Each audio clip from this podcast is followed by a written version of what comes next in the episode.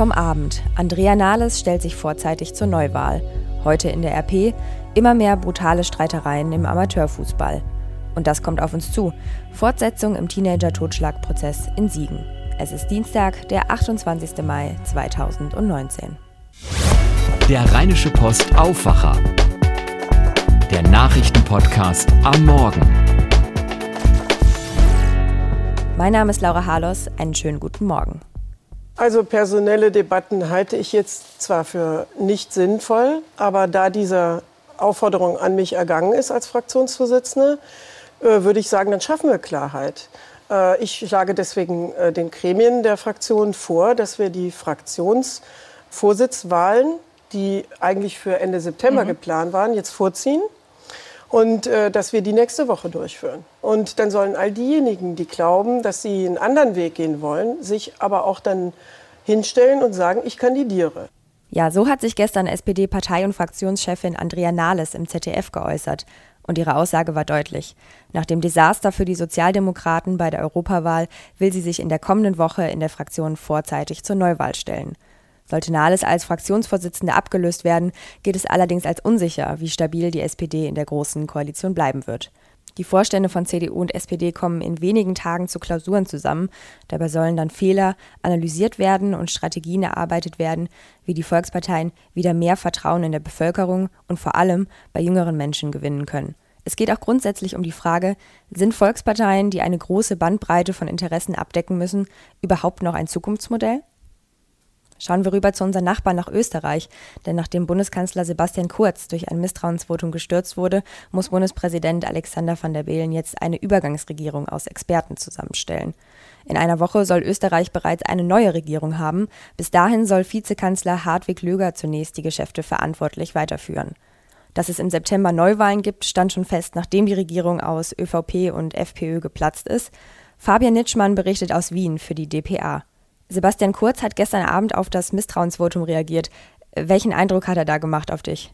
Sebastian Kurz wirkte eigentlich während der gesamten Debatte sehr ruhig und ich glaube, er hat versucht, die Kontenance zu bewahren. Als das Ergebnis dann am Ende klar war, wurde es im Parlament mucksmäuschenstill und die Regierung hat sehr schnell den Saal verlassen.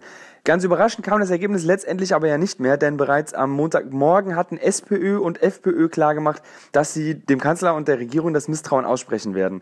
Zwei Stunden nach dem Misstrauensvotum hat Sebastian Kurz dann auch schon wieder umgeschaltet und zwar auf Wahlkampfmodus und hat eine kräftige Motivationsrede vor seinen Anhängern gehalten. Wie sind denn allgemein die Reaktionen in Österreich auf den Sturz des Kanzlers? Die Reaktionen fallen hier sehr unterschiedlich aus, aber ich glaube, viele Österreicher wären gerne mit weniger Chaos durch diese Regierungskrise marschiert. Das skandalöse Ibiza-Video an sich war ja schon ein herber Schlag. Dann kamen noch die ganzen Entlassungen und Rücktritte der Minister dazu und jetzt auch noch das erste erfolgreiche Misstrauensvotum in der Geschichte dieses Landes. Das ist mit Sicherheit für viele nicht leicht zu verkraften. Ob sich die Bürger jetzt aber, wie befürchtet, angewidert von der Politik abwenden werden, das wird sich noch zeigen. Sicher dürfte aber sein, dass im Wahlkampf im Sommer mit sehr harten Bandagen gekämpft wird. Man fragt sich, wie es jetzt mit Kurz weitergeht. Er bleibt ja ÖVP-Chef und hat gestern Abend schon inoffiziell den Wahlkampf eröffnet. Ja, diese Rede gestern Abend vor seinen Anhängern, das war ein sehr klares Zeichen auch an die Konkurrenz. Kurz ist zwar raus aus dem Kanzleramt, aber mehr eben auch nicht. Als ÖVP-Chef ist er unumstritten in seiner Partei und die Reihen hinter ihm haben sich ganz eng geschlossen. Seine Partei wird also in den kommenden Wochen alles daran setzen, ihn wieder so schnell wie es geht ins Kanzleramt zu bringen. Lässt sich denn schon abschätzen, wie seine Chancen bei den Neuwahlen im September stehen? Stand jetzt wäre es eigentlich ein kleines Wunder, wenn die ÖVP mit Sebastian Kurz an der Spitze die Wahl im September nicht gewinnen würde. Am Sonntag, da gab es einen haushohen Sieg bei der Europawahl. Die ÖVP hat da fast 8% im Vergleich zu 2014 zugelegt und der Konkurrenz so gar keine Chance gelassen. Kurz ist also weiterhin sehr beliebt im Land und kann sich einfach auch sehr gut verkaufen. Daher ist das Misstrauensvotum von gestern sicher eine Delle in seiner steilen Karriere, aber mehr wahrscheinlich auch nicht. Das war der Bericht von Fabian Nitschmann. Vielen Dank. Was ist vom Abend noch wichtig?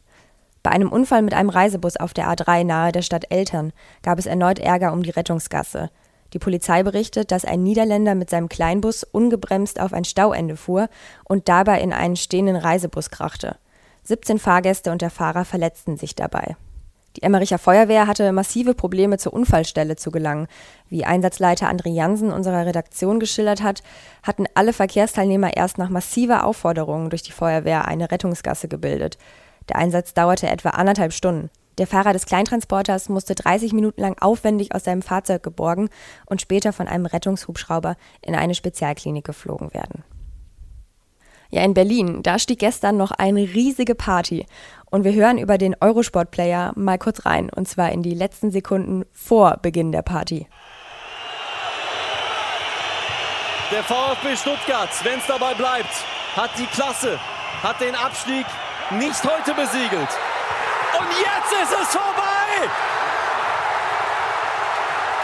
Fassungslosigkeit bei Thomas Hitzelsberger.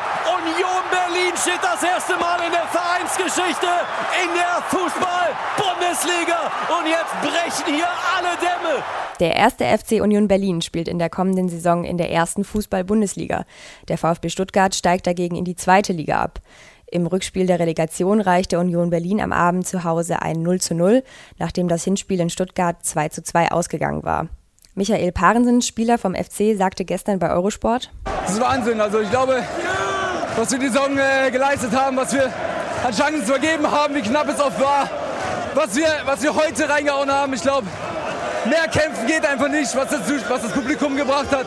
Es war unglaublich. Ich bin überglücklich, ich weiß nicht, was ich sagen soll. Wir bleiben noch beim Fußball, allerdings bei einem Thema, das nicht ganz so schön ist. Es war ein Schockmoment vergangenes Wochenende und das nicht nur für die Zuschauer. Das Bezirksligaspiel beim VfL Repelen aus Mörs gegen den Dökener FV ist bereits abgepfiffen, als der Torhüter der Gäste vor Schmerzen schreit. Ein Spieler des FLV Repelen hatte ihm mit dem Stollenschuh absichtlich in den Unterleib getreten. Er musste leicht verletzt ins Krankenhaus gebracht werden. Die Polizei ermittelt nun wegen gefährlicher Körperverletzung. In den unteren Amateurklassen kommt es in NRW immer wieder zu hitzigen Duellen. Das ist heute das Top-Thema in der Rheinischen Post. Christian Schwertfeger, NRW-Chefreporter bei der Rheinischen Post. Du hast dich mit dem Thema beschäftigt. Dieser Vorfall in der Bezirksliga in Mörs ist ja nicht der einzige Vorfall in NRW vom Wochenende gewesen. Äh, nein, das ist richtig. Äh, auch in der Oberliga Westfalen gab es einen Vorfall, einen äh, ziemlich heftigen, und zwar bei dem Spiel der Schalke Amateure äh, sind äh, Fans auf den Platz äh, gelaufen, die Polizei musste einschreiten, Pfefferspray kam zum Einsatz und auch Schlagstöcke seitens der Polizei, um wieder Ruhe reinzubekommen. Also Ausschreitungen, das ist jetzt nichts, was wir nur vom Profifußball kennen, sondern es kommt auch in den Amateurligen vor und das immer wieder. Daher die Frage, ähm, gibt es auch immer mehr Ausschreitungen? Ähm, ob es immer mehr Ausschreitungen gibt, würde ich nicht sagen. Es bleiben gleich bleiben viele. Schon seit einigen Jahren äh, kommt es fast an jedem Wochenende zu Ausschreitungen.